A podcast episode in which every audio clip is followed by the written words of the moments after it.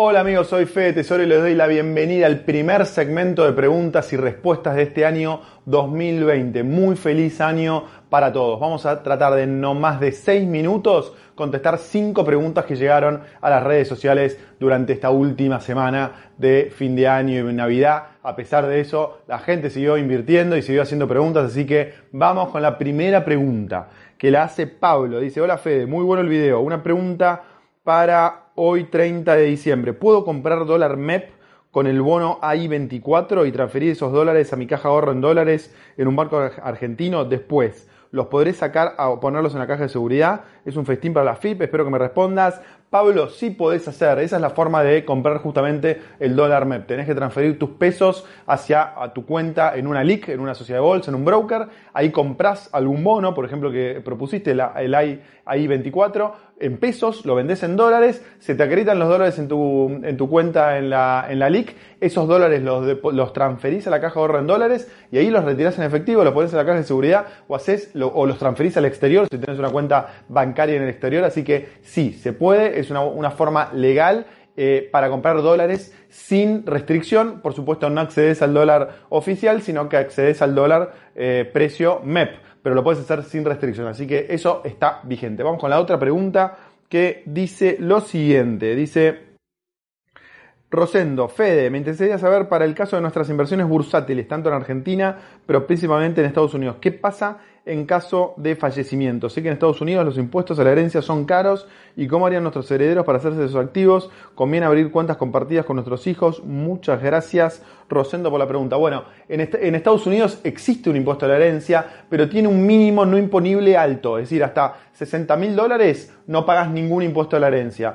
Por más de 60 mil dólares, ahí sí pagas impuesto a la herencia que puede llegar al 35% de los activos que tengas en Estados Unidos. Entonces, ¿Cómo hacer para no pagar ese impuesto? Bueno, uno, si tenés menos de 60 mil dólares invertidos en el exterior, no tenés ningún problema. Si tenés más de 60 mil dólares en el exterior, fundamental hacer dos cosas. Uno, usar cuentas donde haya varios titulares, dos o tres titulares. Cosa de que si fallece uno, los titulares que quedan pueden retirar el, efectivo antes de que corra el impuesto. La otra es armar sociedades. Por ejemplo, una LLC en Estados Unidos es muy fácil armarlo y es casi, eh, sale 100 dólares, 200 dólares armarlo y es una forma de que la inversión no esté a nombre de una persona individual, sino esté a nombre de una empresa y de esa forma es una manera de eh, no estar sujeto a ese impuesto de la herencia. Pero repito, por menos de 60 mil dólares ese impuesto no por más de 60 mil dólares ahí sí está y hay que tener estos recaudos. Vamos con la otra pregunta que me acercó Tomás. Dice, hola Fede, ¿cómo andás? ¿Sería mejor cauciones antes de invertir en fondos comunes de inversión como el de Walla o el de Mercado Pago? Bueno, Tomás, la realidad es que son eh, dos inversiones muy parecidas, porque de hecho el, el fondo de Walla, por ejemplo, tiene cauciones dentro de la cartera. Eh, el fondo de mercado pago no tiene cauciones, pero tiene inversiones muy similares. Tal vez hoy, y esto va variando todos los días, la tasa que podés tener en la caución es un poco más alta que la que podés obtener en los fondos como el de mercado pago y el de Walla. Pero la ventaja es que el fondo de mercado pago y el de Walla tienen más liquidez, puedes entrar y salir mucho más rápido. En cambio, las cauciones tienen un plazo determinado, 7 días, 30 días. Si querés salir antes de ese plazo, eh, no podés o es muy difícil. Pero, y tiene unos puntitos más de rentabilidad. Así que la ventaja no es mucho eh, mayor hacer cauciones. Vamos con la otra pregunta, que está relacionada a esta tercera pregunta. Dice eh, JNB, ¿qué me decís de invertir en Mercado Pago o Walla?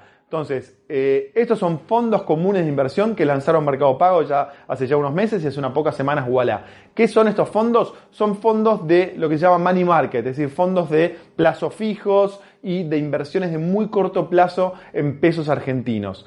El problema de estos fondos es que puede servir para fondos que tengas depositados en el mercado pago, en Walla, y no uses por unos pocos días. Pero no, no se puede contar que esto es una inversión. ¿Por qué? Porque no le ganan ni la inflación. Si la inflación está en el 50%, estos fondos te, darán un 37, 35, 36% de retorno. Entonces, es mejor que tener los pesos muertos en tu, en tu cuenta corriente, en tu caja de ahorro, pero no le ganás la inflación. Para, ganar, para hacer una inversión quiere decir que eh, le ganás la inflación como mínimo. Entonces, por eso, no es para invertir, es para fondos que tengas en el corto plazo está bueno, es mejor que tenerlo en una cuenta corriente, pero no es una inversión. Si quieres invertir, para empezar, tenés que implementar un fondo en dólares como el que recomendé en el Fede Show en el episodio número 114 o armar una cartera diversificada como te expliqué en el episodio número 113 del Fede Show de mi canal de YouTube. Y vamos con la última pregunta del día que me acerca Ale. Dice, hola Fede, muy bueno el video. Quería, quería, saber si en un fondo de crowdfunding se puede salir anticipadamente o hay que esperar a la fecha de vencimiento del proyecto. Y si existe un mercado secundario para las cuotapartes. Bueno, Ale se refiere seguramente al fondo de crowdfunding que tenemos en Totalia, que es la plataforma que creamos para acceder a plataforma, a inversiones comerciales en Estados Unidos. Bueno, el fondo se puede salir una vez por año. Eh, todos los meses de junio. no puede salir ni antes ni después. Una vez por, año puede salir. Y no, no tiene mercado secundario. Tenés que esperar eh, para, para, salir esa vez por año. Pero eso en el caso de Totalia. Hay otras plataformas de crowdfunding que no tienen liquidez. O sea, vos invertís en un proyecto inmobiliario y salís cuando ese proyecto inmobiliario terminó. Por eso siempre digo que la, eh, la inversión en crowdfunding inmobiliario tiene muchas ventajas como por ejemplo una ecuación riesgo-retorno muy eficiente. Tenés muy buen, muy buen retorno y bajo riesgo. La contra que tienen es que tienden a tener baja liquidez. Con esto cerramos. Te mando un abrazo enorme. Te deseo que tengas un excelente año y muy pronto nos vemos con más preguntas y respuestas. Chau.